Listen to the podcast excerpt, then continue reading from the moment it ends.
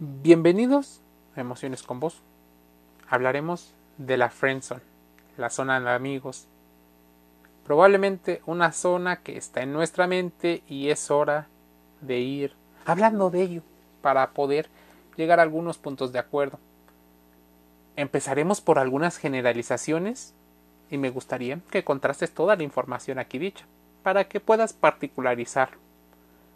Es la hora de tal vez ir borrando de nuestra conceptualidad la palabra friendzone, esa que probablemente esté en nuestra mente y que hemos llevado a las acciones y a las emociones.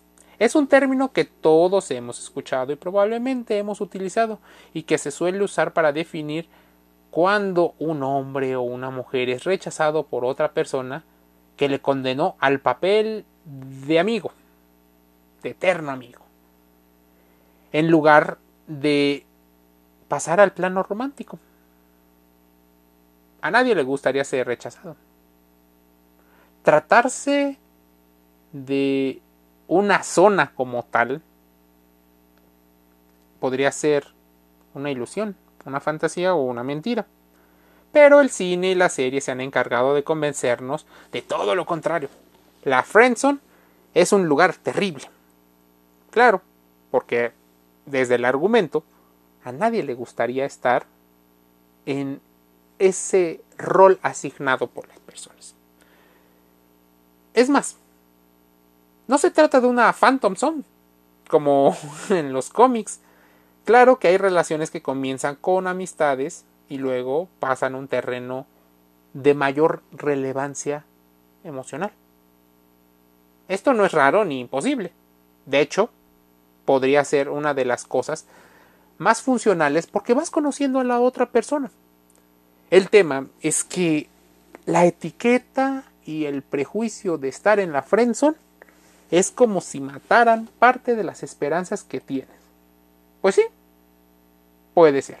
La friendzone no es o si es. Tal vez fue creada por quienes no lograron aceptar muy bien que las personas a las que quieren conquistar los tengan en una posición dentro de sus vidas diferente a la que quisieran. Pero no estamos hablando de solo personas muy resentidas que crearon una etiqueta con respecto a el rol de amigos. Hay casos en los que una amistad nunca, nunca se va a convertir en algo más allá, como algo romántico. Si hay mujeres y si hay hombres que pueden tener amigos del mismo sexo y también del sexo opuesto. Cuando se trata de sexo y de relaciones, no le debes nada a nadie. Y nadie te debe nada.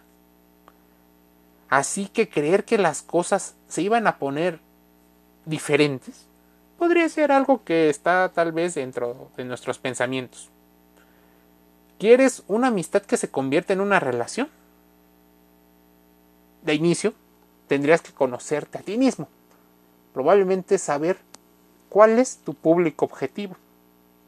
Podrías evitar algunos de los rechazos. Porque las personas que saben valorarte a ti como tú te valoras, podrían ser menos de las que crees que son. Si hubiera un lugar donde estás, ahora sí, un lugar, hicieras un experimento de 10 personas que están alrededor tuyas, las 10 van a tener un punto de vista diferente. Pensando que es un grupo de personas, por ejemplo, heterosexuales, que te evalúan, podría ser que los argumentos vayan variando con el tiempo, que vayan variando según la información que tienen de ti, que vayan variando según la forma en la que tú actúas. Entonces, tampoco es que se hayan perdido todas las esperanzas, pero tampoco es que deberíamos detenerlas. Estamos en un punto intermedio. Ese punto intermedio donde debamos de preguntarnos la friendzone es un anglicismo. La friendzone refiere a una relación interpersonal en la que solo una de las dos partes tiende a enamorarse y la otra no. La friendzone es un término que se refiere a una situación o un espacio. Bueno, estas respuestas las vas a encontrar si buscas friendzone por internet o buscas información con psicólogos especialistas en la conducta, en la sexualidad. Es importante. Como verbo se define la friendzone como acción en la que se considera a alguien como un amigo a pesar del interés y este puede ser no recíproco. No necesariamente tiene que ser recíproco.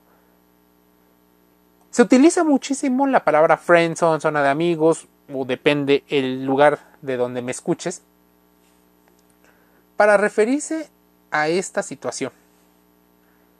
Según Oxford English Dictionary, porque debemos de irnos un poquito al tema de, de dónde pudo haber nacido.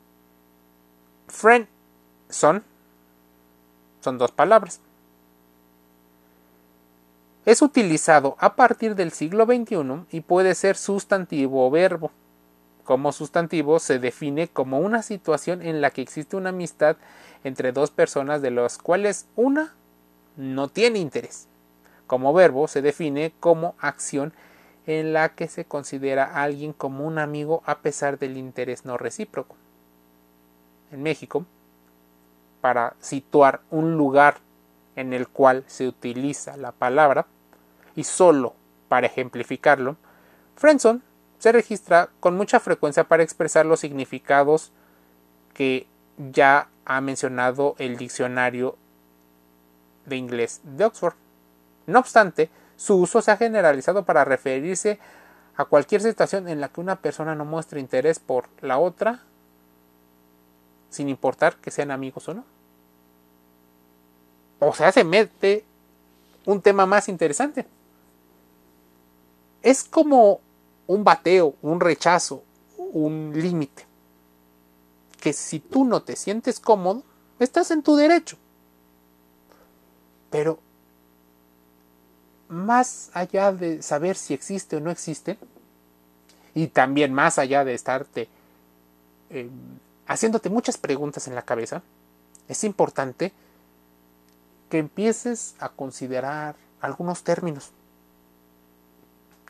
ciencia. Debas de considerar cuáles son tus habilidades sociales, cuáles son tus habilidades intelectuales, tus habilidades físicas, cómo te perciben las demás personas, cómo te percibes a ti mismo, conceptos como la autoestima, conceptos que muchas veces podrías encontrar en la psicología social, en la antropología, en la sociología, porque de ahí Muchas personas ya lo han estudiado, así te van a facilitar las cosas a la hora de entender este tipo de lenguajes, que no es que ahora sean nuevos, que sean populares, pero se han popularizado. Este término hace referencia a una relación de amistad entre dos o más personas. O sea que podría haber más personas en la friendzone de lo que tú crees y no necesariamente por una sola persona. ¿Por qué estamos valorando a la otra persona. ¿Qué vemos en ella o qué creemos ver de esa otra persona? Bueno, tal vez estamos viendo algo de mayor valor, algo que nos interesa, algo que deseamos, algo que tenemos una expectativa, algo que probablemente estamos percibiendo en una forma que nos pueda llevar a un altercado, un problema que nadie quiere experimentar. Así que antes de que hagas cualquier cosa, evalúa, contrasta la información. Es más, te voy a invitar a que te suscribas a Google Podcast, a Spotify y Anchor y evites sobre todo, criticar. Que vayas, escuches algunos de los podcasts y opines. Porque hay, hay algunos argumentos que podrían interlazarse con la palabra friendzone. Es más, ahorita mismo estoy buscando en un buscador la palabra ¿cómo salir de la friendzone? ¿Qué crees que aparezca? Lo primero de tres de 398 mil coincidencias es cómo salir de la friendzone. La primera sugerencia o recomendación que te ponen es confiésale los sentimientos a esa persona. Es la mejor manera de salir de la friendzone. Tal vez esa persona te acepte, tal vez no. Así que tampoco te hagas muchas ilusiones. Admite que no es una zona peligrosa o un rol peligroso. Las otras personas también tienen sus derechos. La tercera dicen que intentes entender la forma en la que la otra persona lo ve. La cuarta es alejarse por un tiempo prudencial de esa persona para que te autoevalúes y puedas evaluar un poco más la situación. Tal vez que empieces a modificar la actitud que sueles tener ante este tipo de situaciones. Yo sé que cada quien tiene su propia historia y que podríamos responder de, de manera diferente. Que existen muchos artículos que refieren a las señales que te ponen con respecto a cómo saber si estás en la friendzone. ¿Qué es la friendzone? No vas a salir de ella. O es impresionante. Bueno, normalmente existen incluso lugares donde te aconsejan. Ten cuidado con estos consejos. Porque en ocasiones recurren a los sesgos cognitivos, a la manipulación y recurren tristemente a esa violencia pasivo-agresiva, discreta y emocional.